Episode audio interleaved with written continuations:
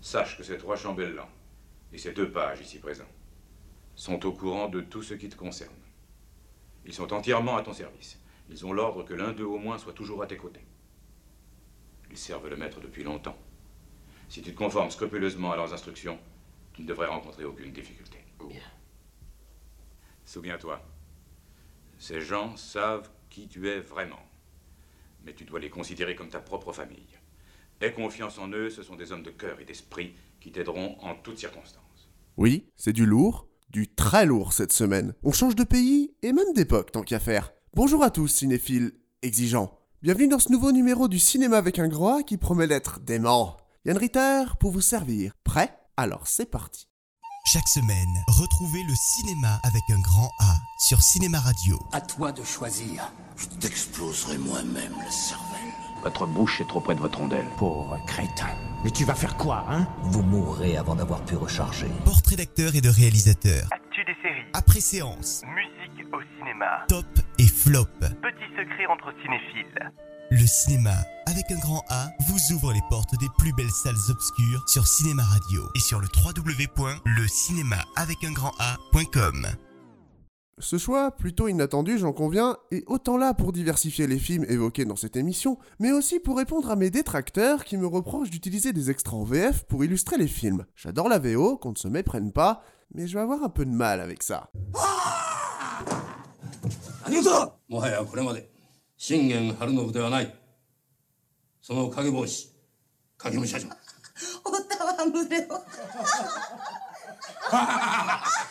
Donc vous comprendrez que j'illustrerai cette chronique avec les voix certes peut-être un peu en décalage par rapport au film mais néanmoins excellentes de Philippe Dumas, Piratet, Marc de Georgie ou encore Jacques Thébault pour ne citer que sur ce grand film qui est Kagemusha, L'ombre du guerrier d'Akira Kurosawa. Alors là, accrochez-vous parce qu'on va se marrer ou se perdre, c'est selon. Japon, 16e siècle.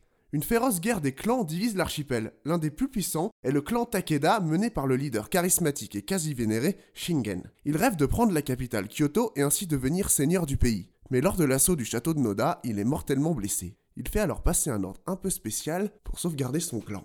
Au cas où je viendrais à quitter ce monde, tenez ma mort secrète pendant trois années. Travaillez à renforcer la défense de notre territoire et ne bougez plus. Ne bougez pas. Toute transgression à cet ordre impératif, tout mouvement de troupes intempestif, sonneront le glas de la maison Takeda. Le frère de Shingen met donc en place un stratagème pour respecter la volonté de son frère. Il va utiliser un banal voleur comme doublure. L'idée semble étrange au départ, mais ce dernier est le sosie parfait du seigneur défunt. Mais le Kagemusha, guerrier de l'ombre en japonais, n'a que le physique de commun avec le chef de clan. Sa présence et son allure manquent plusieurs fois de le faire démasquer, mais il apprendra vite la vérité sur son rôle. Remplacer le maître de temps en temps, ça pouvait aller. Mais maintenant, s'il s'agit de le remplacer définitivement, je ne peux pas. Et découvrir le maître comme ça, mais qu'est-ce qui lui est arrivé? Et pourquoi ne m'avez-vous rien dit? Si j'avais su qu'il était mort, j'aurais jamais accepté de prendre sa place. Tais-toi Insolent Tu dois te taire et faire ce qu'on te dit Je ne suis pas un pantin. J'ai le droit de refuser de faire ce qui ne me plaît pas. Allons, calme-toi. Nous sommes contraints, par un concours de circonstances, de sceller la pompe funèbre de notre vénéré maître pour respecter ses dernières volontés. Tu comprends? De sceller la pompe funèbre, ça veut dire quoi, ce charabia? Que sa mort ne doit être révélée à personne pour l'instant. Mais ces trois-là, ils l'ont vu, ils sont au courant. Oui, ces trois-là et quelques autres. Nous avons dû mettre quelques personnes dans la confidence. Il découvrira dès lors l'importance de sa mission et réussira à bluffer les espions ennemis, le petit-fils, les concubines et même ceux qui sont dans la confidence. Mais autant chez l'ennemi que dans le clan, des manigances se préparent dans l'ombre.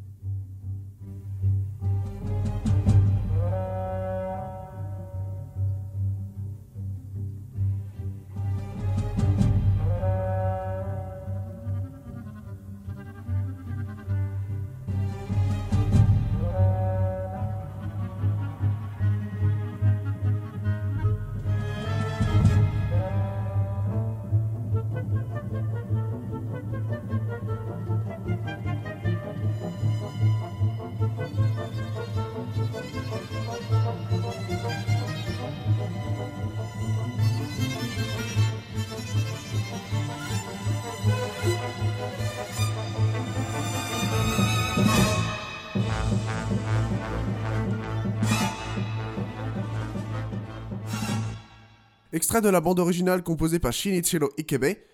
Le film s'ouvre sur un plan unique, fixe et statique de 6 minutes. On nous présente ici Shingen Takeda, son frère, Nobukado, et un voleur qui vient d'échapper à la peine de mort. La ressemblance flagrante entre lui et le seigneur Takeda pourrait bien servir au clan. Tatsuya Nakadai, jouant les deux rôles, celui de Shingen et du Kagemusha, le plan est évidemment un astucieux trucage. En VF, pour accentuer la différence, deux comédiens différents doubleront chacun des personnages, à savoir les talentueux Piratet et Marc de Georgie. Très ressemblant. Oui, en le voyant, j'ai l'impression d'avoir un second frère aîné. Moi-même, qui te remplace depuis des années dans les cérémonies où tu ne peux aller, je ne te ressemble pas autant. Ce sosie, où l'as-tu trouvé? Au lieu d'exécution, près de la rivière Kamanashi. Au lieu d'exécution? Oui. Le hasard m'a fait passer en ce lieu au moment où on allait le crucifier. Dès que je l'ai vu, j'ai pensé qu'il ne pouvait y avoir meilleur sosie pour te remplacer en cas de nécessité. Sais-tu qui il est? Un vulgaire voleur qui s'est introduit sur nos terres et s'est fait prendre la main dans le sac. C'est un voleur? Tatsuya Nakadai a la dure tâche d'incarner la figure historique de Shingen Takeda, mais aussi sa doublure. Ce qui pour un acteur traditionnel ne serait pas chose aisée, mais Nakadai était un véritable caméléon pouvant tout jouer et étant méconnaissable film après film. Son talent l'avait même fait devenir petit à petit le remplaçant de Toshihiro Mifune comme acteur fétiche de Kurosawa. Et si vous le cherchez aujourd'hui, le bougre n'est pas mort. Il est au casting du film d'animation Le Conte de la Princesse Kaguya, dernier film en date du grand Isao Takahata.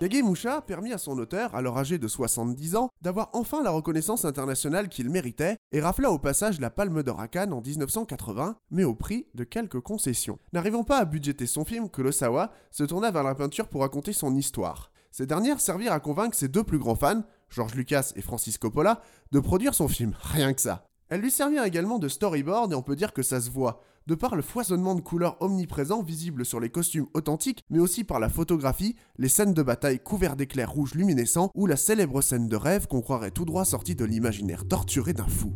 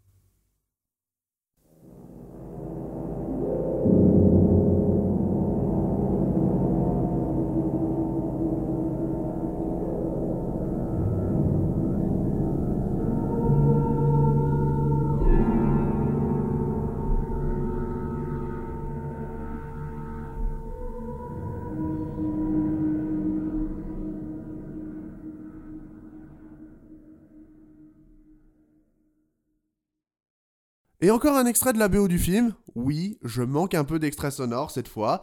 Bon, après ce n'est peut-être pas le plus épique des films de genre qu'on pourrait voir. Suffit de regarder les 7 samouraïs pour s'en rendre compte.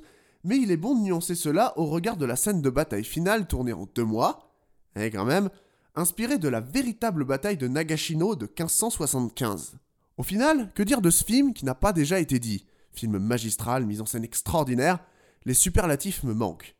Donc, pour conclure, je dirais bêtement Urasawa Sareba Kage. Comprenne qui pourra. C'était Yann Ritter pour le cinéma avec un grand A. À la prochaine pour une nouvelle critique positive. Enfin, j'espère. Chaque semaine, retrouvez le cinéma avec un grand A sur Cinéma Radio. À toi de choisir. Je t'exploserai moi-même la cervelle. Votre bouche est trop près de votre rondelle. Pauvre crétin. Mais tu vas faire quoi, hein? Vous mourrez avant d'avoir pu recharger. Portrait d'acteur et de réalisateur. Après séance. Musique au cinéma. Top et flop. Petits secrets entre cinéphiles. Le cinéma, avec un grand A, vous ouvre les portes des plus belles salles obscures sur Cinéma Radio et sur le www.lecinéma